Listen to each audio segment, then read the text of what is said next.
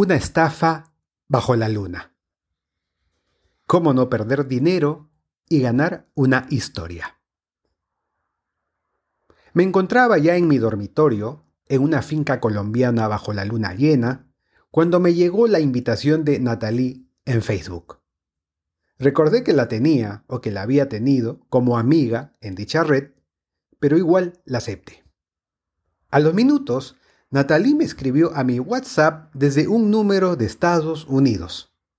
Mi corazón brincó contento. Ahí estaba su foto con su sonrisa tímida desde algún rincón neoyorquino. Yo sabía que vivía allá desde hacía un buen tiempo, pero eran más los años en que no habíamos tenido contacto. Tan contento me puse que no me impactó mucho que me deseara que Dios siguiera llenándome de bendiciones. En primer lugar, porque sí me considero un truán afortunado.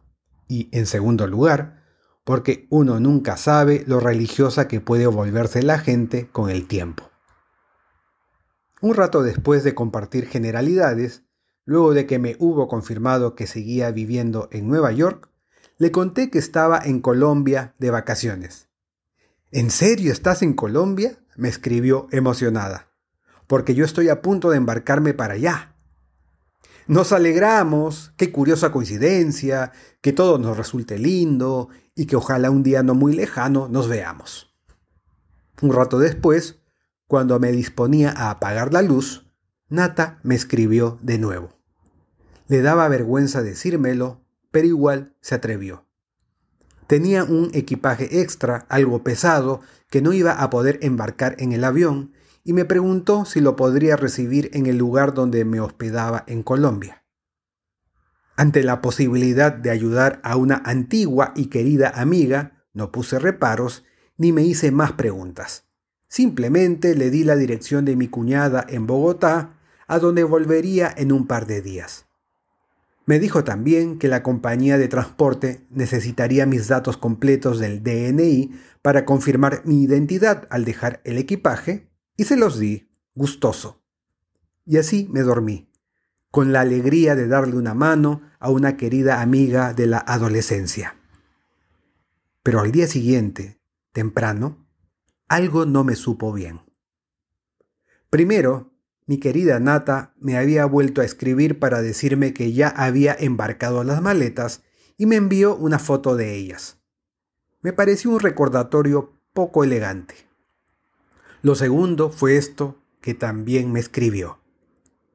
Espero que hayas tenido una buena noche. Mi querida y culta Natalie jamás habría escrito Aiga. Palpitando, ingresé a Messenger y digité su nombre. Ahí apareció nuestro último diálogo que databa de octubre de 2013. Tras un cariñoso hola, le pregunté dónde estaba. Por fortuna me respondió al instante y me dijo que estaba en Milán. Le dije que la habían suplantado, intercambiamos risas y nos despedimos. Muy bien, me dije. Acto seguido, le escribí a la Natalie del WhatsApp y le pedí que me disculpara, que me había equivocado con la dirección de mi cuñada. Me dijo que no había problema, que le remitiría la verdadera a la empresa de carga. Me mostré genuinamente preocupado y me lo agradeció mucho. Lo demás fue esperar con la sonrisa en la cara. En efecto, unas horas después me llamó un agente de la DIAN colombiana, mencionando mi nombre completo y, y mi número de DNI. Me informó que había llegado a la aduana un equipaje a mi nombre con artículos costosos que sumaban 21 mil dólares, incluidos unos relojes de oro que sobrepasaban la tasa que la señora Natalie Garibaldi había pagado. Y claro, que si no pagaba la multa, ascendente a 6.873.000 pesos colombianos, tendrían que rematar todos los artículos. Naturalmente, le respondí a la gente que yo no era responsable de esa carga y que no iba a pagar nada. Por supuesto, al rato la Natalie del WhatsApp me escribió abrumada. Le respondí que en efecto me habían contactado de aduanas. Ante su tribulación, le pregunté a cuánto ascendía la multa, a pesar de que ya la sabía. Ella me corroboró la cifra. Dejé pasar unos segundos.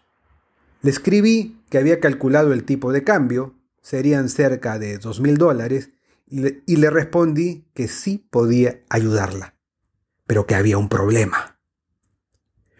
Mi cuenta es mancomunada con Karen, le informé. Tú sabes que ella supo lo nuestro en Nueva York, y nunca te lo dije, pero le contagiaste herpes genital. Fue horrible, Nata, y disculpa que te lo diga, pero las llagas esas, uff, me demoró mucho apagar ese incendio. No, ¿cómo me dices eso? me escribió. Yo continué. Si ella sabe que te he prestado esa plata, se va a molestar, y con razón. Quizás si le escribieras, yo me sentiría más tranquilo. Soy un hombre nuevo, Nata.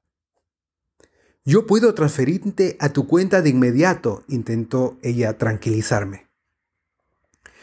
Yo te deposito ahorita, Nata, pero ya te dije que mi cuenta es mancomunada.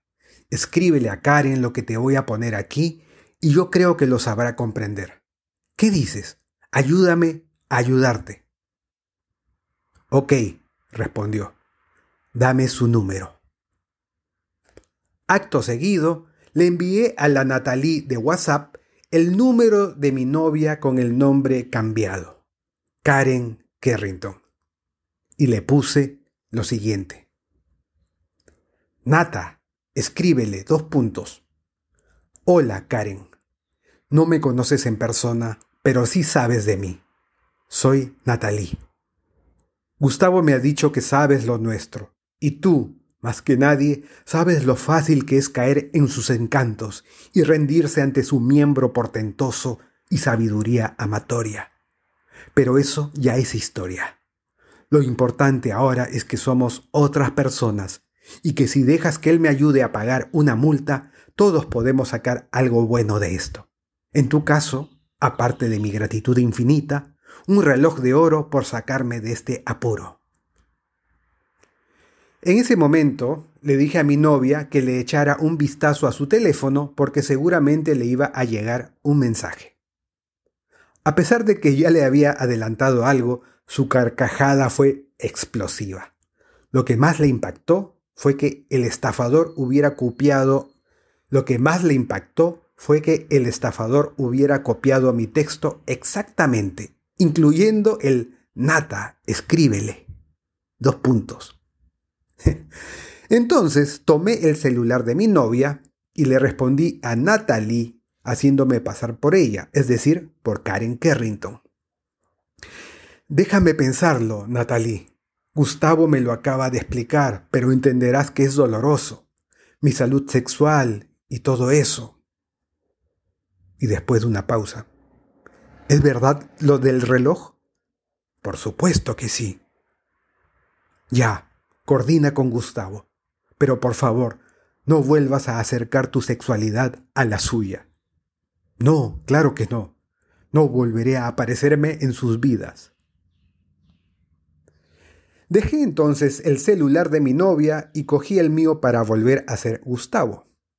Le dije a la Natalie del WhatsApp que mi novia parecía haber aceptado y me agradeció mucho lo que estaba haciendo por ella, yo le reiteré el cariño que siempre le había tenido y le pedí que coordinara con la DIAN colombiana para que me, para que me contactaran.